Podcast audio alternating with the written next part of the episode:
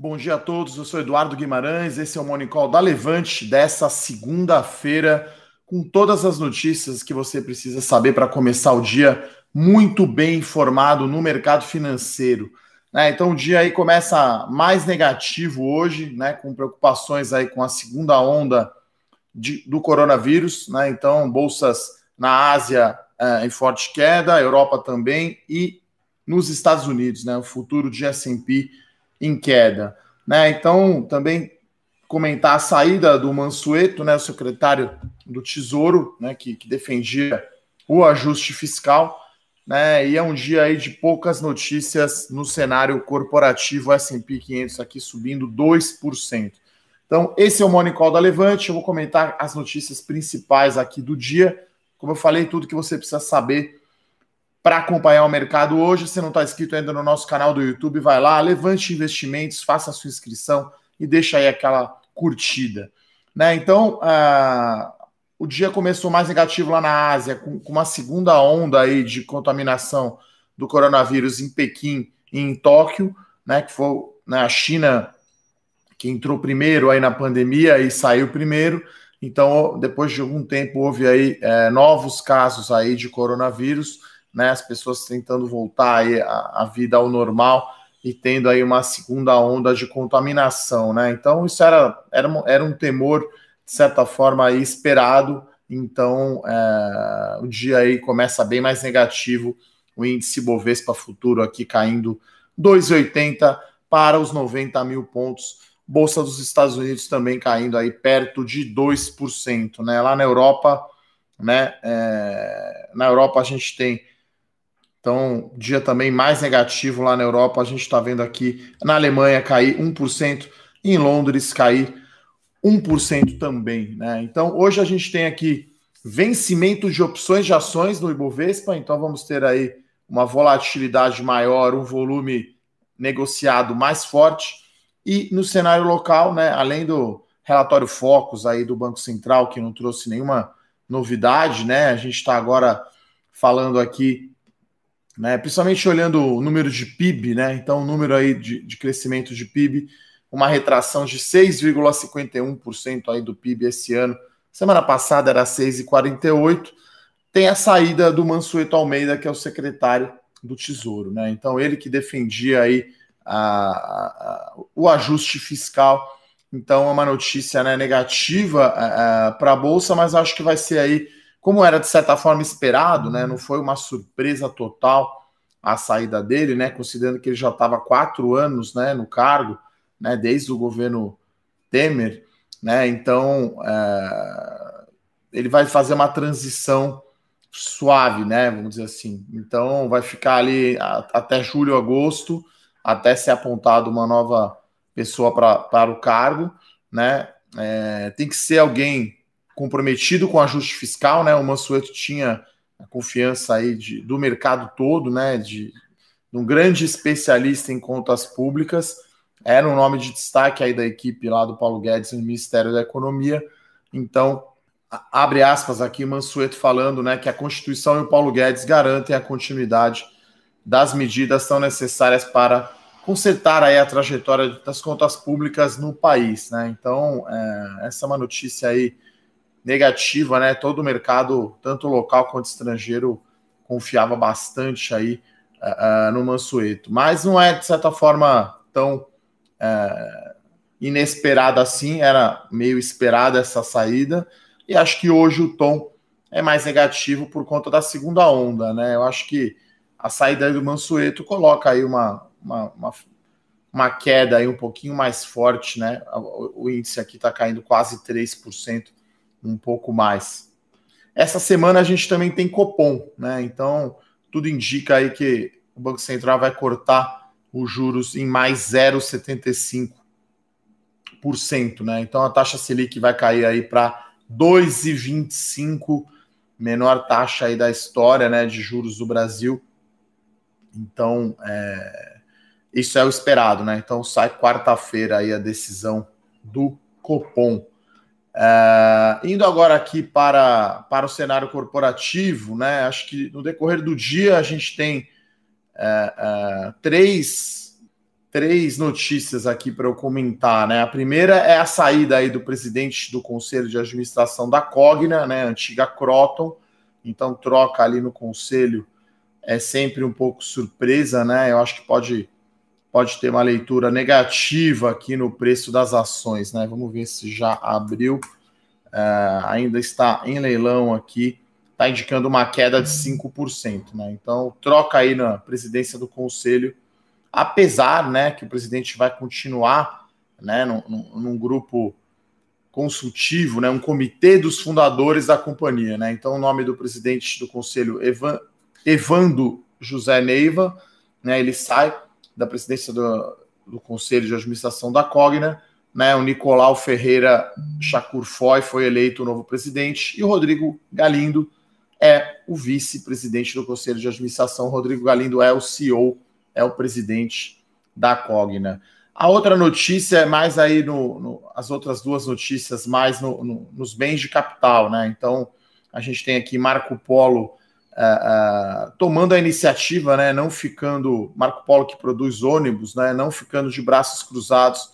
Então a Marco Polo lançou aí fez um ajuste, né? Uma solução para os seus ônibus aí no meio da pandemia, né? Então a iniciativa é chamada de BioSafe né? Então é, permite aí você pegar o ônibus, colocar dois corredores, colocar mais espaçamento entre as poltronas, né? É, tem cortinas aí, vai substituir as cortinas tradicionais por cortinas que oferecem produção, é, proteção antimicrobiana, desinfecção, desinfecção dos veículos por névoa e uso de raios ultravioleta nos sanitários. Então, abre aspas aqui o presidente da companhia da Marco Polo, falando: a gente precisa faturar, precisamos ajudar a movimentar o mercado. Não temos possibilidade de uma empresa desse tamanho ficar de braços cruzados. Então, está correndo atrás, né?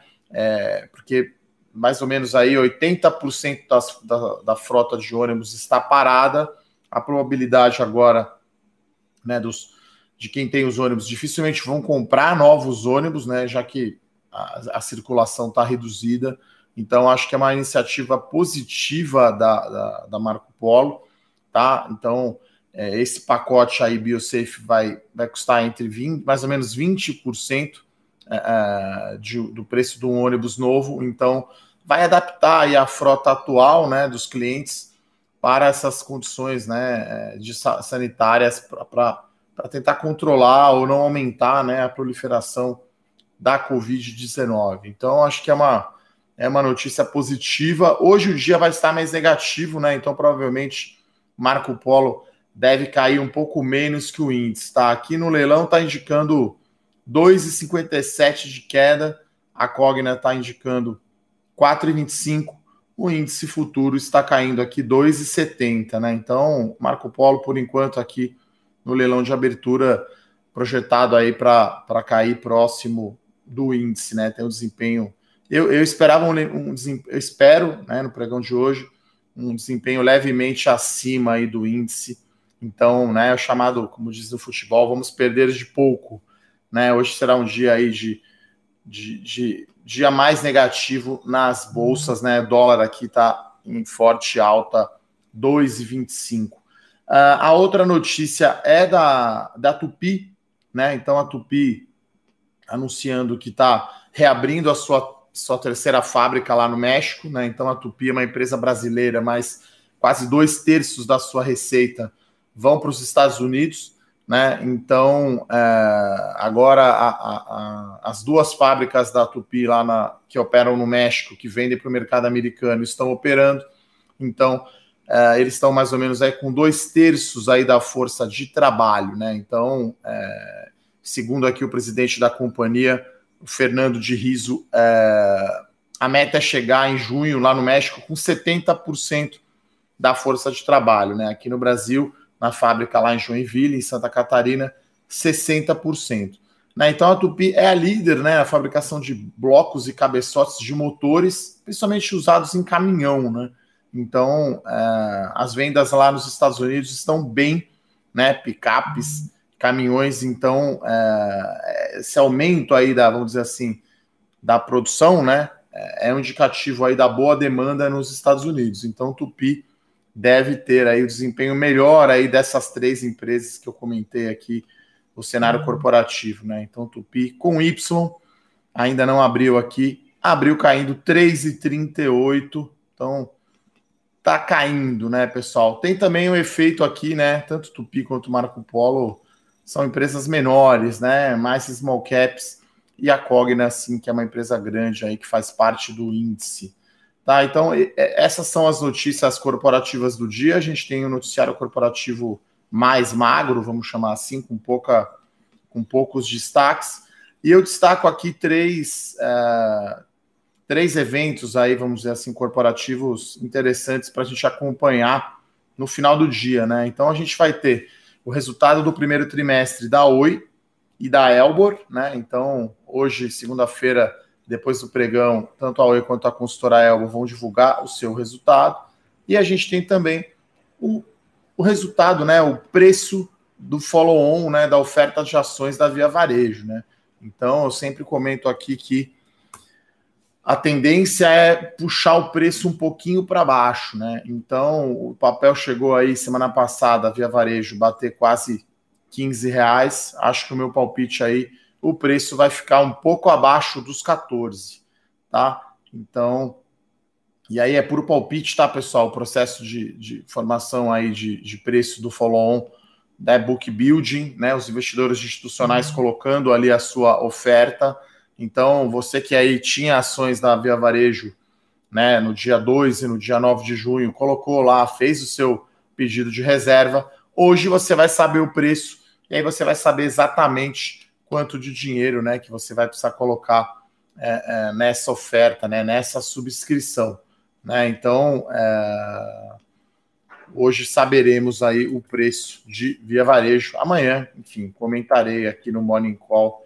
o preço, né? Então as ações caíram aí né, de, da, su, da, sua máxima, né, no dia 8, semana passada, né, na segunda-feira foi 15,50, sexta-feira fechou a 14,64, hoje aqui, Via Varejo está indicando aqui uma queda, tá, na abertura de 2%. Então, palpite aí vai ficar perto, mais perto dos 14 aí a oferta de ações do que dos 15, né, acho que 15 realmente estava um pouco esticado mesmo. É, então, volto a falar, né? A minha recomendação uhum. era: se você tinha as ações da Via Varejo, você exercer, você fazer a subscrição que você compraria aí um pouco abaixo aí do preço de mercado. Você que não entrou na oferta, enfim, né? Vamos esperar hoje o preço, né? É, e aí você vai poder comprar as ações num valor um pouco mais baixo, né? Então, lembrando sempre até falo, né, o, o, vídeo que eu fiz, que eu coloquei ontem lá no meu canal do YouTube, é, a diferença entre trading de curto prazo e visão de longo prazo, né? Então, muito difícil você acertar o timing dos mercados, né? Então, é, agora parece óbvio, ah, segunda onda, fazia sentido mesmo cair é, a bolsa, mas enfim, né? Você não tem como prever esses eventos de curto prazo. E aí, toda vez que você está falando de day trade ou até mesmo trading de curto prazo, você vai competir com robô, né? Então não é fácil. Vou colocar aqui o vídeo, o link do vídeo do meu canal, tá? Vamos lá agora dar uma olhada nas perguntas. A bolsa abriu aqui caindo 1,54, o dólar em alta de 2,30. Uh, ah, as ações aqui, Tupi 2,20, a, Marco Polo 3,5 e a Cogna 4% de queda. Vamos lá para as perguntas. Bom, André pergunta aqui: será que o Mansueto vai para o IRB? Olha, não sei. É, eu acho que ele estava já, enfim, desgastado, né, de tanto tempo ali no governo. Não deve ser nada fácil, né, você cuidar de contas públicas, né, você precisa reduzir déficit, reduzir gasto. E no Brasil tem um estado um pouco inchado, né, com privilégios e regalias, né. Então, não sei, né, André, para onde vai o Mansueto? Talvez vai ficar aí um, um tempo aí, né, de transição, né. Bom, é, obrigado pelos elogios aqui da democracia do milhão, né? Falando que Obrigado pelo elogio, né? O Morning Call a gente procura aqui ser sempre muito técnico e muito sério. É claro que, enfim, eu faço brincadeiras, falo de futebol, é, de cerveja, então é, a gente sempre procura aqui trazer os fatos, né, as principais notícias e dar a nossa opinião séria e técnica, bem fundamentalista, né? A minha base de análise ela é toda fundamentalista né? Então, olhando os fundamentos da companhia, fazendo conta, fazendo projeção, né? Então, nas nossas séries da Levante, né? As minhas séries Small Caps, dividendos, as melhores ações, tem preço teto, tem preço alvo, a gente faz um modelo de valuation, é bem técnico mesmo. E claro que aqui eu tento também traduzir, né, para vocês, né, para as pessoas físicas, uma linguagem que você entenda, né? Não vou ficar aqui falando termos em inglês todo o tempo então, procuro trazer exemplos para que vocês possam entender uh, bem uh, o que eu estou falando. Uh, Gabriel, sobre a TRPL4, que é a ISA-CETEP, é uma empresa do setor elétrico né, de transmissão. Né? Então, ela é menos afetada é, é, pela questão de coronavírus, né? paga um dividendo bom. Né? Então, o setor de transmissão de energia elétrica, na minha opinião, é o, me, o mais seguro, né? Inclusive, eu fiz até um, um, um, um vídeo, né, é, no meu canal, a série Mata Mata. Então, fiz aí, vou colocar o link aqui para vocês, né? Fiz a, a série CETEP versus Taesa, tá? Então, é, vou colocar aqui para vocês, você acompanhar, tá? O vídeo. Então, falo aqui, né? Não é recomendação de compra, né? Faça esse disclaimer, né? O mata-mata é bem interessante, tá? Então vou colocar aqui para você o vídeo mata-mata do setor elétrico. Está aqui o link. O link.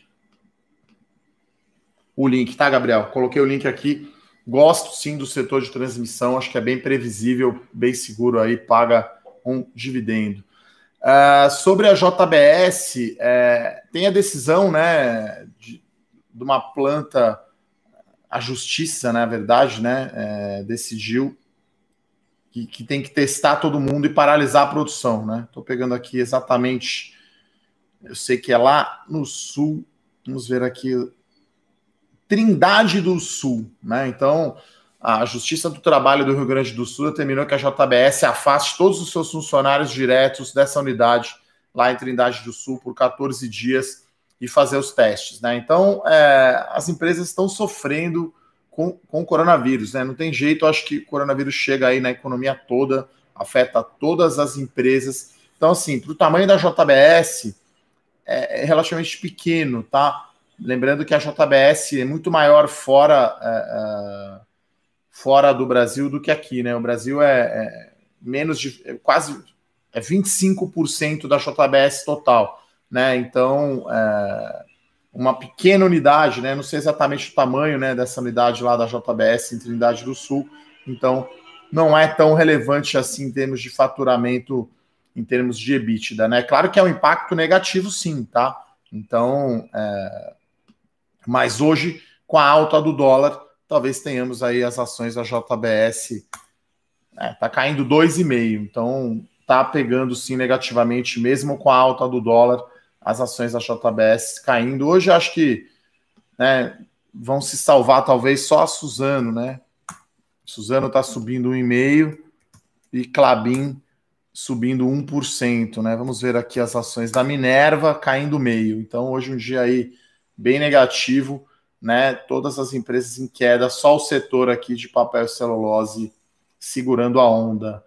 Uh, bom, o Adriano pergunta aqui, ele pergunta qual o problema de uma economia dolarizada, né? Você acha que isso pode acontecer no Brasil? Eu acho, eu, eu acho mais improvável, tá, Adriano? Assim, essa economia dolarizada, né? Um exemplo foi o nosso vizinho aqui, a Argentina, né, que tinha um câmbio fixo, né, de um para um, né, então você aleja um pouco aí a, a política monetária, né, quando você fixa o câmbio, eu acho que viu que na Argentina não funcionou, até, enfim, os, os, estudiosos aí não, não concordam, né, que, que é um bom modelo, então acho que é improvável isso acontecer, né, e, e, a, e o Brasil é uma economia relativamente fechada, né, então, claro, quem viaja, né, o dólar agora mais alto, mais valorizado, né, o real é mais difícil, né, é, mas a gente não pensa aqui em termos de, do custo em dólar, né, sei lá, a comida, o supermercado, todas as nossas despesas, né,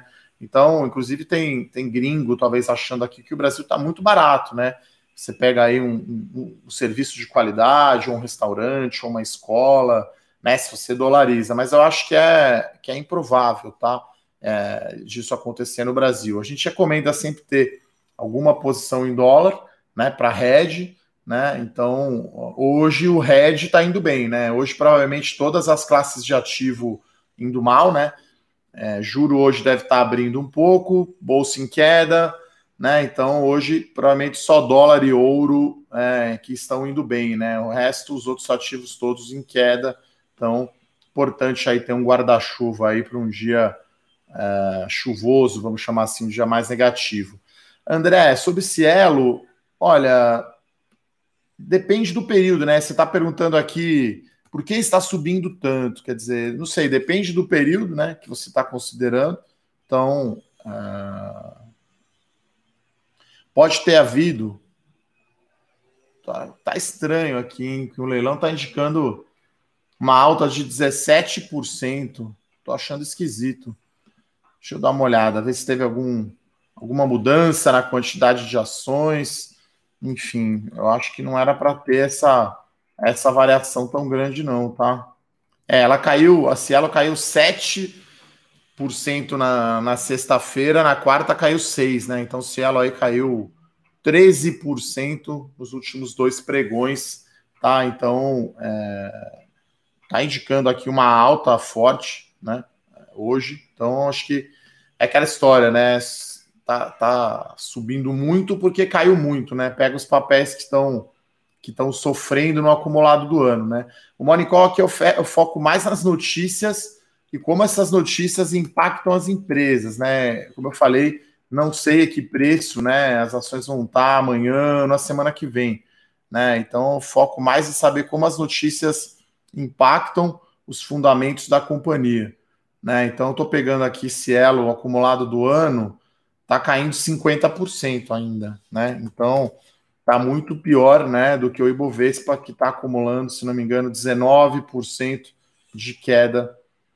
20% de queda o Ibovespa no ano, Cielo 50%, né? Então, caiu muito na sexta. Hoje está aqui estranhamente aqui no leilão, no dia negativo, o papel indicando alta de 17%. Não sei se está certo aqui, vamos aguardar a abertura para ter certeza. Uh, Olha, Matheus, ele faz uma boa pergunta aqui, né? Ele ouviu o nosso podcast Fora da Caixa, né? Entrevista aí com, com o CFO da Sinqia.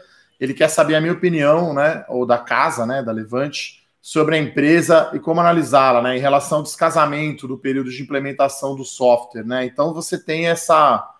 É, é como se fosse um investimento, né? Então, a, até usei essa metáfora lá no podcast que é como se fosse a fase de namoro, né? Então, assim que é na fase de namoro, tá, né, falando com as empresas, área comercial, para vender o software, né? E depois que vendeu, tem a fase de implantação do software, né? Que ela precisa pagar despesas, né? Tanto de pesquisa quanto de implementação. E depois que o software entra no ar, que aí ela começa a ter receitas recorrentes, né? Então, acho que esse é, o, é, é, é, um risco de negócio, vamos chamar assim, da Sinqia, mas eu acho que esse é um ponto forte dela, né? Porque aí depois que casa, né? Claro que as pessoas se separam eventualmente, mas depois que casa, fica lá uma resiliência, né? Então, se o software tá bem, né? O casamento tá bem, as pessoas não vão se separar, né? Então, acho que ali dá uma resiliência, dá uma proteção para Sync. Então eu gosto desse feature aí, dessa característica da companhia. Uh, o Pablo pergunta: continua a cautela nas compras devido às incertezas ou vale alguma compra? Olha, é aproveitar, né? Lembrando que a bolsa bateu ali quase 90, mais de 97 mil pontos, né? Hoje está aqui a 90 mil, né? Então a gente está falando aí de de uma queda aí de, de uns 6, 7% né, do, do, do topo ali, vamos chamar, né? Olhando para trás. Então, sempre bom, né? É, a gente sempre recomenda assim cautela, claro, né? Porque você, assim como os fundos não fazem isso, eu não estou falando para você queimar aí todo o seu caixa, toda a sua reserva de oportunidade. Mas é uma promoção, né? Então, agora a gente está falando aí realmente, a, a bolsa aí a, na máxima ali bateu 97 644, agora está 90 e 300, né? Vamos ver quantos por cento dá exatamente. Deve dar perto de 7, né? 90.300 e o topo foi 97,644.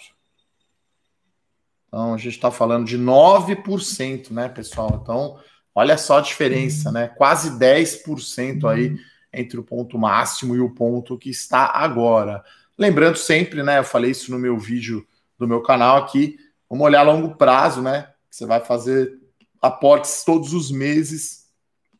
E a gente está pensando em olhar 10 anos para frente, né? Então, é, esses 10 ou 9% aqui vão fazer. É, é, vai fazer pouca diferença, tá? O meu xará aqui, Eduardo, pergunta, né? Se tiver uma segunda onda de corona na Europa, é possível acontecerem novos circuit breakers? Olha, eu acho improvável, né? Sexta-feira que teria sido aí um circuit breaker, né? Na quinta-feira, com a bolsa aqui fechada, a B3 fechada, o, o, na quinta-feira o S&P caiu mais de 5, o ETF, né? E os ADRs das empresas brasileiras chegaram a cair 8%. Na sexta a gente achava que poderia ter um circuit breaker, acabou, né, fechando em queda menor, né? Acabou caindo 2% só na sexta, então eu acho mais improvável o Circuit Breaker, a não ser que seja algo muito uh, muito severo aí essa volta da, da, do coronavírus. Eu acho improvável, mas enfim, não dá para dizer que é impossível, tá?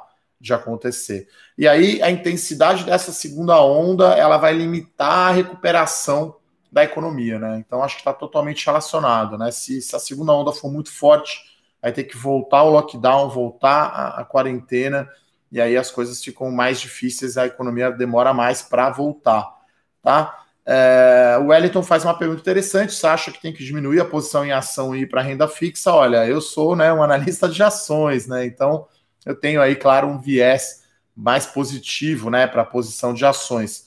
É, como eu falei, é difícil saber essa questão de market time, mas, né, Wellington, com a Selic caindo para 2,25, você tira a taxa, tira imposto de renda, você vai estar tá falando aí de 1,6% de rendimento por ano, né? Muito pouco, não rende quase nada.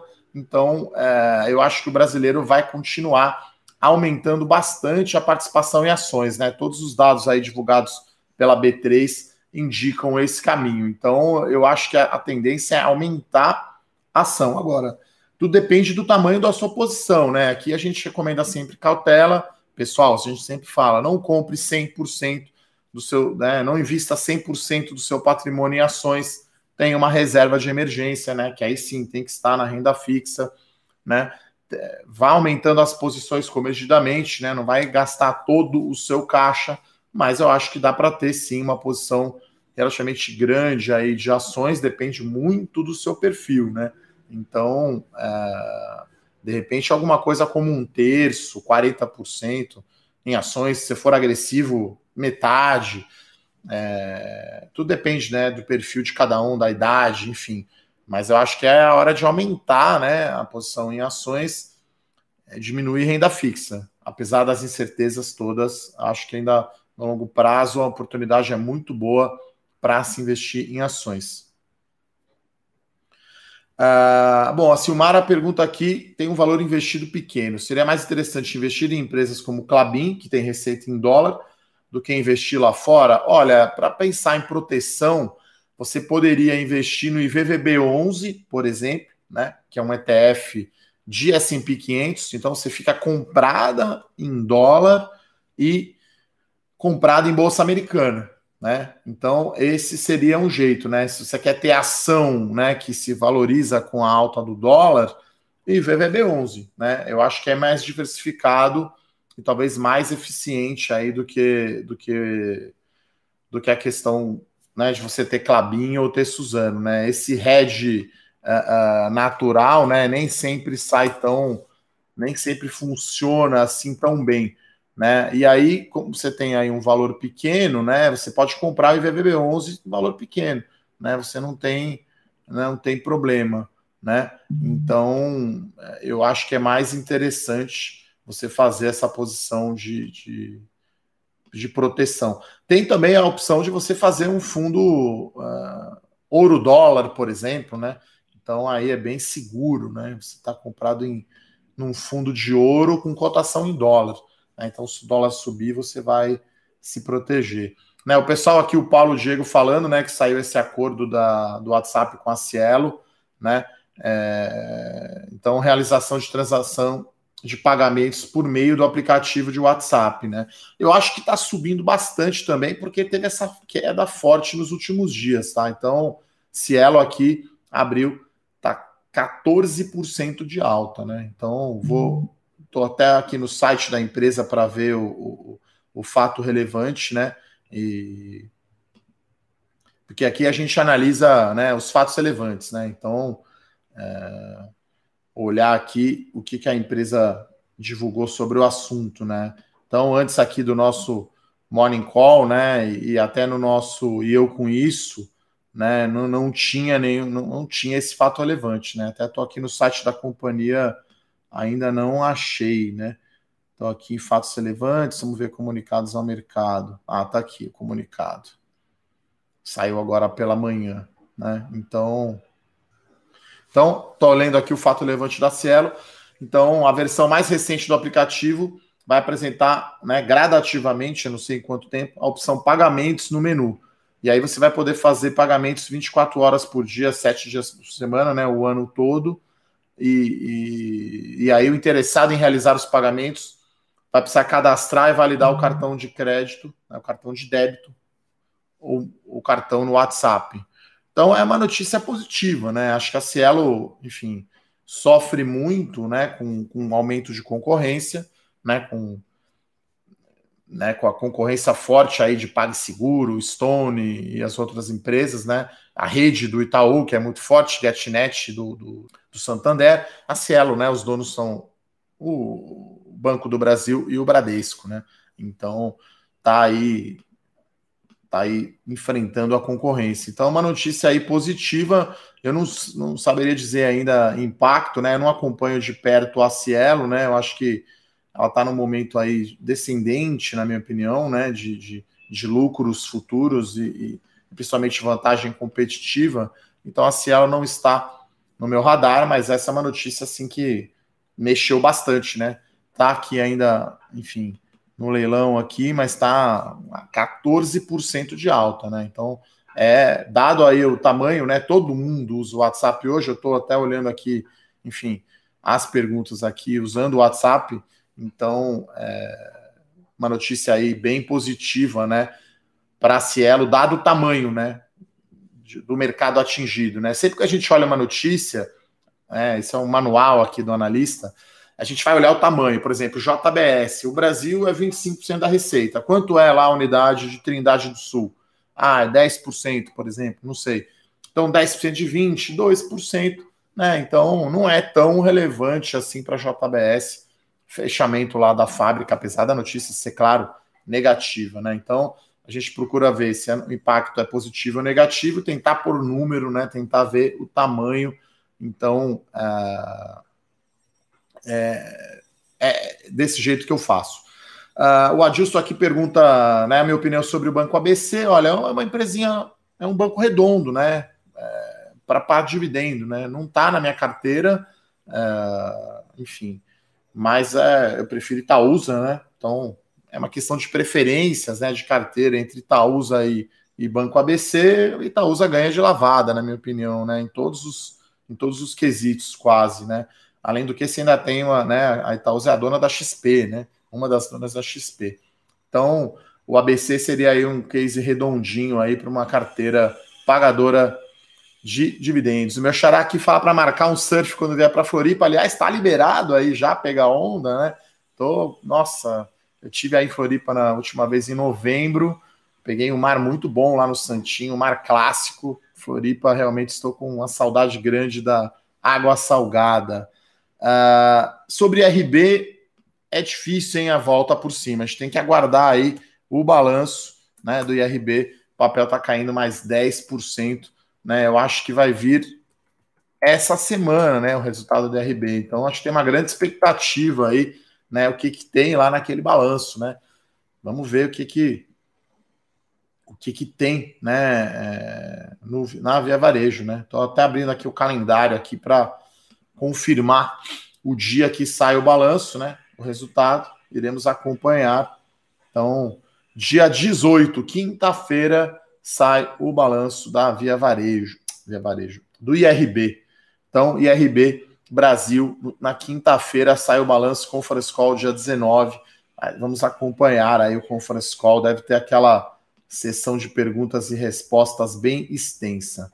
Bom, pessoal, agradecer aqui as perguntas de todos. Hoje aí um, um dia mais fraco aqui no noticiário corporativo. Agradecer aqui a participação e as perguntas de todos. Uh, o pessoal está falando aqui, deixa eu ver, da Elbor. Será que eles adiaram a data do resultado? Vamos ver.